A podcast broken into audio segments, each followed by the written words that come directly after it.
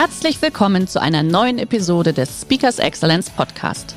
Der heutige Podcast wurde im Rahmen eines unserer Live-Events aufgezeichnet. Hier ein Tipp zum Beginn der heutigen Folge. Schau doch gerne mal auf unserer Excellence Academy vorbei. Hier findest du rund um die Uhr eine große Auswahl an exklusiven Online-Videokursen von hochkarätigen Speakern. Den Link dazu findest du in der Beschreibung. Jetzt aber viel Spaß beim Anhören. Äh, Wissensforum in Wien. Äh, ich bin jetzt gerade vom Institut herumgekommen und habe mir gedacht, vielleicht gibt es was, was ich weiß, was Sie noch nicht wissen, damit ich es dann am Wissenforum gleich einmal präsentieren. Da ist mir was eingefallen, von dem ich fest davon überzeugt bin, dass es eine ganz aktuelle, neue Datenlage ist. Und da haben wir gedacht, bevor ich es vergesse, setze ich das gleich am Anfang meines Vortrags. Die Zukunft ist unvorhersehbar. Jetzt werden Sie sagen, gut, dass der noch gekommen ist heute. Äh, meine sehr verehrten Damen und Herren, so stimmt es auch nicht. Es gibt eine vorhersehbare und eine nicht vorhersehbare. Mit der vorhersehbaren tun Sie sich ein bisschen schwerer, mit der nicht vorhersehbaren leichter, weil Sie da sagen, na gut, da weiß man eh nicht, was kommt, wie kann ich mich da vorbereiten. Und heute möchte ich mich sozusagen nur einem einzigen Thema widmen. Sie sollen sich gefälligst ordentlich für die nicht vorhersehbare vorbereiten, weil die vorhersehbare, da sind Sie eh schon ganz gut. Zuallererst einmal dies mit dieser Industrialisierung 4.0. Ich schiebe keine Panik. Ich glaube 1.0, 2.0 und 3.0, Dampfmaschine, Fließband und Computer und wir sind immer noch da.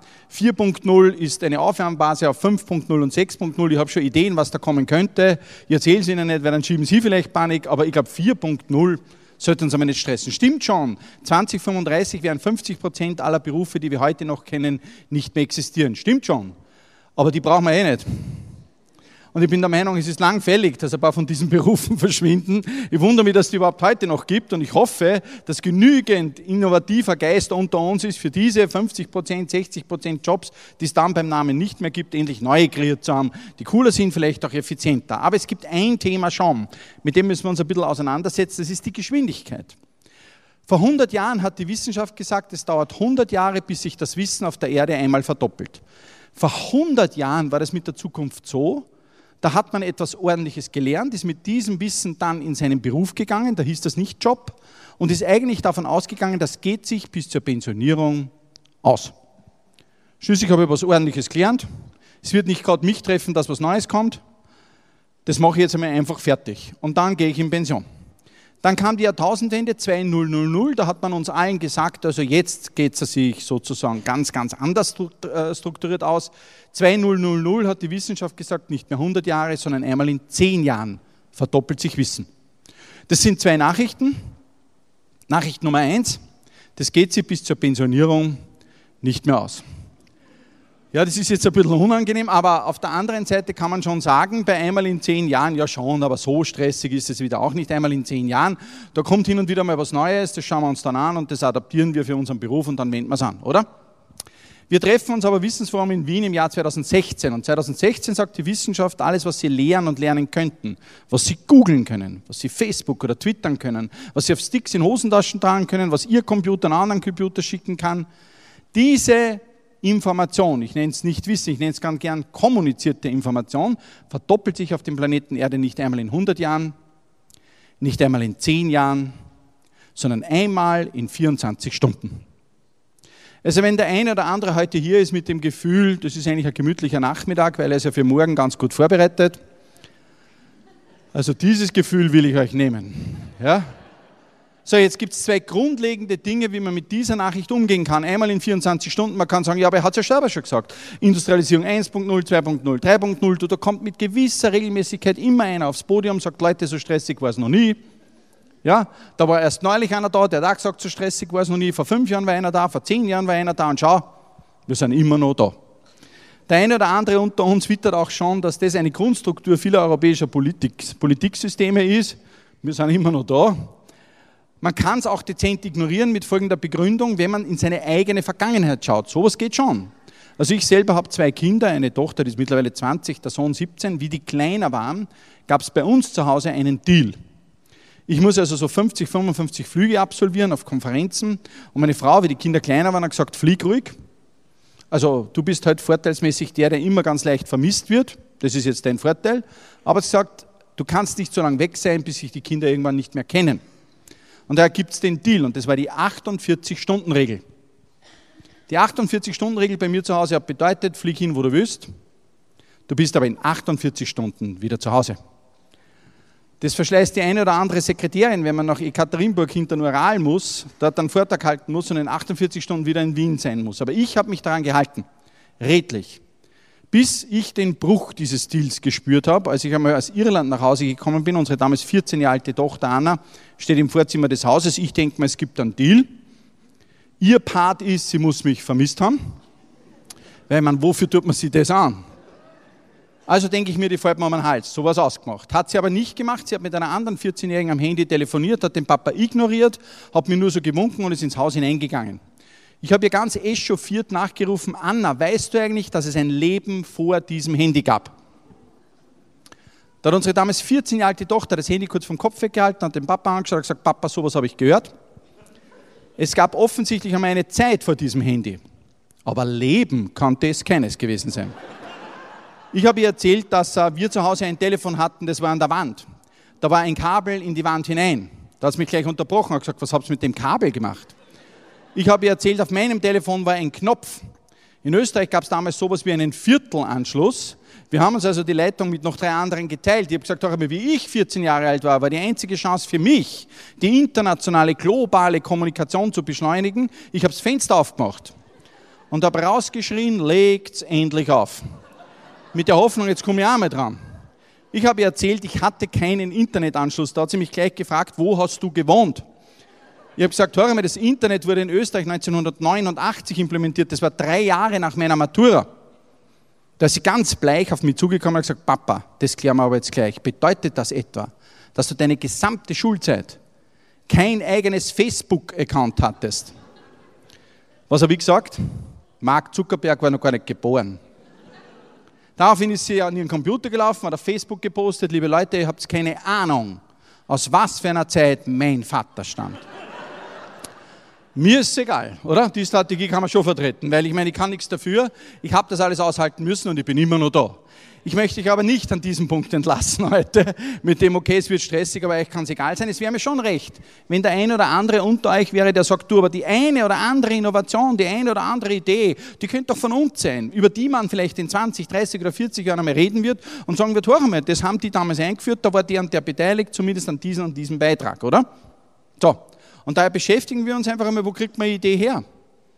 Und seit Jahrzehnten, möchte ich fast sagen, beschäftige ich mich mit der Frage, wo kriegt man eine Idee her? Oder? Ich habe mehrere Jahre das Land Kuwait beraten. Also Kuwait ist ein wirklich sehr reiches Land. Wenn man durch Kuwait City spazieren geht, am Golf, stellt man plötzlich fest, Kuwait City hat keine Universität, wie ich das kenne.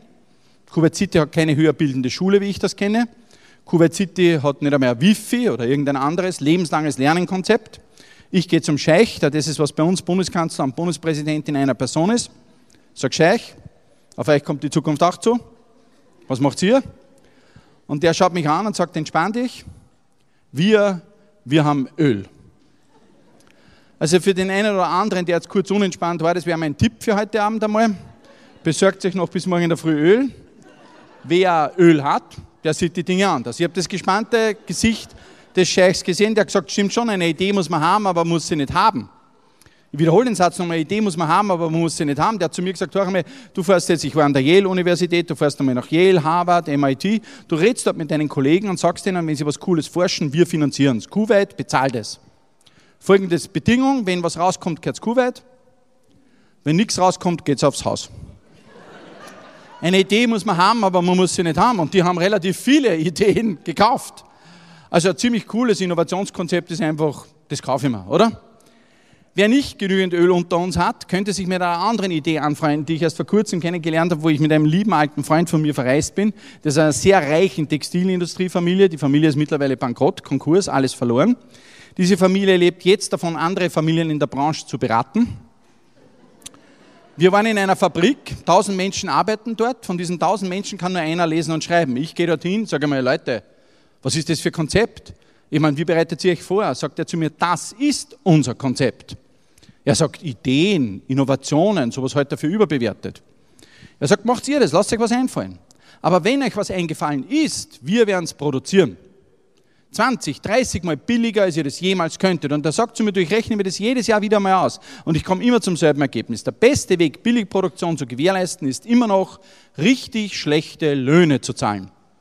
Der sagt zu mir, du, wenn die anderen tausend in dieser Fabrik lesen und schreiben könnten, die würden für den miesen Lohn, den ich da zahle, da gar nicht arbeiten. Es ist Teil meines Erfolgskonzepts, diese Menschen von Bildung fernzuhalten. Umso besser mir das gelingt, umso erfolgreicher bin ich. Sollte also irgendjemand unter uns sein, der Billiglohn anstrebt, ich glaube, da kann man mit wem reden. Prinzipiell muss ich nur sagen, ihr könnt jetzt auf euren Lohn verzichten, egal aus welchem Land ihr auch immer da seid, weil ihr mich auf Deutsch versteht. Es ist kein Land dabei, das mit Billiglohnverzicht irgendwas reißen würde, denn die Lohnnebenkosten und Steuern in Deutschland, Österreich und der Schweiz sind so hoch, dass selbst wenn der Lohn null wäre, wären wir noch teurer als in einem Billiglohnland. Also wenn wir uns hier treffen, Öl haben wir nicht, Billiglohn haben wir auch nicht und jetzt frage ich euch aber Leute, auf euch kommt die Zukunft auch zu. Was macht ihr? Zurzeit, egal wo ich hinkomme, ich höre überall das Gleiche, regt die nicht so auf. Wir, wir haben uns. Beruhigt euch das. Wenn mir ein Chinese sagt, wir haben uns, dann sage ich, ihr habt einen quantitativen Vorteil. Ihr habt so viel uns, da wird am Ende schon einer dabei sein, dem was einfällt, wenn das Problem kommt. Aber wenn ihr heute da seid, sagt, stimmt, eh, Öl haben wir nicht, Billiglohn haben wir auch nicht, aber wir haben uns eigentlich so viel sagt ihr nicht. Ja? Der einzige Anspruch, den ich hätte, ist ja nicht quantitativ. Ich hätte nur qualitativ den Anspruch, dass wir mit unserem Uns in der Gegenwart so ideal aufgestellt sein müssten, komme was wolle, wir sind vorbereitet. Probieren wir es einmal. Stellen wir uns einmal in Wien, wenn wir in Wien sind, einen Turnsaal vor, 20 Kinder sind im Turnsaal und jetzt kommt der Turnlehrer und erzählt ihnen meine Geschichte. Der sagt, liebe Kinder, die Zukunft. In diesem Turnsaal kommt ein Ball. Er sagt, vor 100 Jahren ist hier keiner gekommen. Er sagt, vor 100 Jahren, ich habe schon gehört, da müssen wo Bälle gewesen sein, bei uns war keiner. Dann sagt er, haben wir jetzt Jahrzehnte so erlebt, da war das mit der Zukunft so. Da haben wir einen Ball kommen sehen, da haben wir gesagt, du, ich glaube, das ist ein Ball. Fangst du? Nein, ich will nicht. Gut, dann nehme ich nicht. Dann sind wir in einen Arbeitskreis gegangen. Wochen später sind wir wiedergekommen, da war er immer noch im Fliegen, so langsam ist er geflogen. Irgendwann haben wir dann aber gesagt, du jetzt irgendwann wieder kommen sind wir vorbereitet und dann haben wir angefangen, in aller Ruhe. Ja? Wir haben Zeit genug gehabt, uns in richtige Position zu bringen und irgendwann haben wir angefangen. Er sagt, liebe Kinder, die Zeiten sind vorbei. Die Bälle kommen heute aus allen Ecken, alle Millisekunden, niemand weiß mehr wann, niemand weiß mehr woher. Das ist so mit der Zukunft, aber interessant, der Anspruch an die Gegenwart ist immer noch der gleiche. Wirtschaft, Wissenschaft, Politik sagen, ihr müsst euch trotzdem in der Gegenwart so aufstellen, dass dann, wenn der Ball kommt, ihn auch wer von euch fangt. Das war immer schon so, oder? So bereitet man sich in der Gegenwart auf eine ungewisse Zukunft vor. Wir haben in Österreich für unsere nicht österreichischen Gäste heute unter uns, wir haben in Österreich eine unglaublich elegante politische Strategie entwickelt, die haben nur die anderen Länder noch nicht durchschaut. Wir nennen das Dauerwahlkampf. Was bedeutet das? Wir haben permanent einen Politiker im Wahlkampf, den können wir am, am Turnsee vorbeischicken, der macht die Tür auf, der sagt, liebe Kinder, ist ja unglaublich, euer Problem, das könnt ihr nicht lösen, wählt mich, oder? Und da wir dauernd im Wahlkampf sind, haben wir immer das Gefühl, der weiß was, ja? Dann ist er aber irgendwann einmal in einer Regierung, dann rufen wir den an, sagen, Herr Politiker, weißt du schon, wo die Bälle herkommen? Der sagt, das weiß ich nicht. Aber da gibt es in äh, Europa ein approbates Mittel, das wenden wir seit Jahrzehnten an. Der sagt, das mache ich so, weil meine Vorgänger haben es auch schon so gemacht. Ich kenne ja das Problem. Ich gründe für dieses Problem jetzt sofort einmal eine Expertenkommission. Und über Nacht haben wir eine Expertenkommission für die Frage, wo sollen sich 20 Kinder in einem Turnsaal hinstellen, wenn niemand mehr weiß, wo der Ball herkommt. Bei Expertenkommissionen kenne ich mich aus.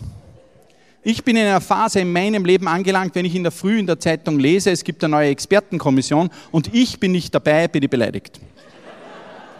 Mir ist auch das Thema komplett egal.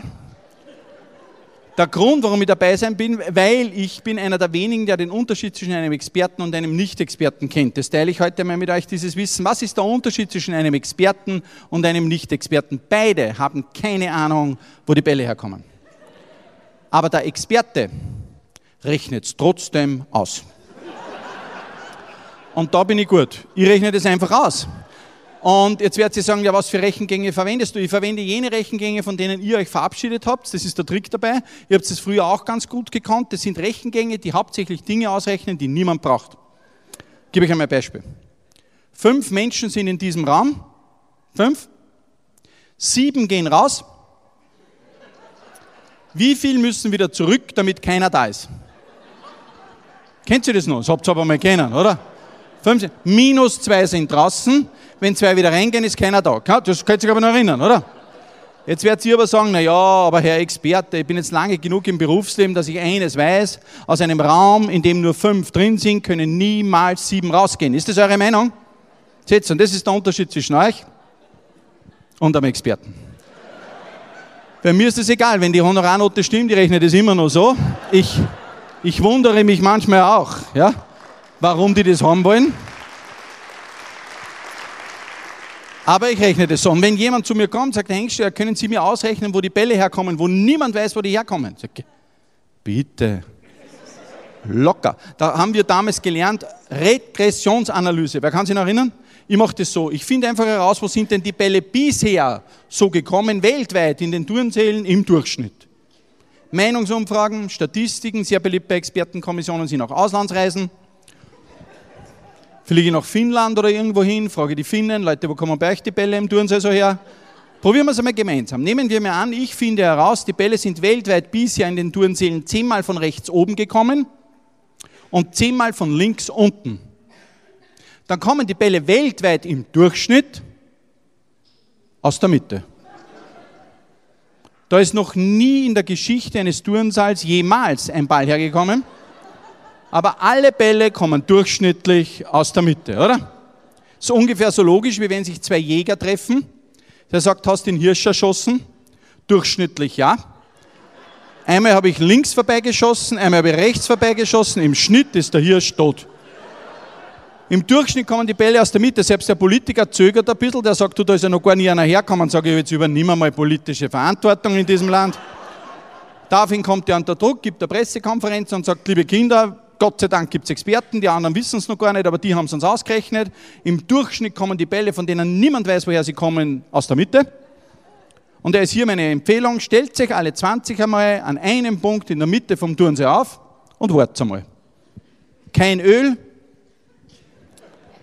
keine Billiglohnsituation, nur 20 im Humankapital und die stehen jetzt alle am selben Punkt. An einem Punkt in der Mitte vom Turnsee und jetzt kommt ein Ball. Wir wissen nicht wann, wir wissen nicht woher. Mit welcher Wahrscheinlichkeit fangen die den? Ist nicht null. Es könnte mal überraschenderweise einer aus der Mitte kommen. Aber in den Billionen anderer Möglichkeiten fängt dann niemand mehr am Ball, oder? So, und dann kann ich mir das wieder von euch anhören. Ja, der Politiker muss zurücktreten. Wir brauchen neue Experten im Land. Leute, das machen wir nur für euch. Mein Sohn heißt Max. Nehmen wir mal an, das ist euer Sohn. Der kommt jetzt am Abend nach Hause. Die Mama sagt, Max, was hast du heute in der Schule gemacht? Mama, ich bin in der Mitte vom Turnsee gestanden. Max, wieso stehst du in der Mitte vom Turnsee? Mama, da kommt ein Ball, wir wissen nicht wann, wir wissen nicht woher, aber wir wollen ihn fangen. Die Mutter denkt kurz nach, sagt, Max, hoffentlich hast du dich in die Mitte vom Turnsee gestellt, weil dort der Ball bisher schon sehr oft hergekommen ist. Wenn du ihn fangen willst, macht das Sinn. Der Max sagt, Mama, eines wissen wir sicher, von dort ist noch nie ein Ball gekommen. Sind alle dabei?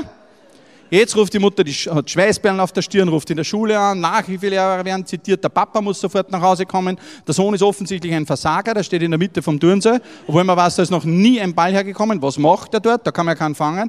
Wir brauchen auch immer sofort einen Schuldigen. Der Vater hat das Haus noch gar nicht betreten. Schreit die Mutter schon, das hat er von dir.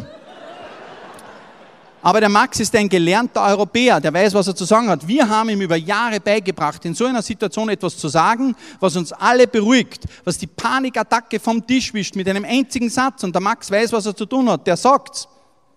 Der sagt, Mama, Papa, macht euch keine Sorgen. Die anderen Kinder sind auch alle in der Mitte gestanden. Der heutige Vortrag hat dir gefallen? Dann schau dich doch gerne auf unserem Kanal um oder sei live bei einem Forum dabei. Weitere Informationen findest du in der Beschreibung. Bis zum nächsten Mal.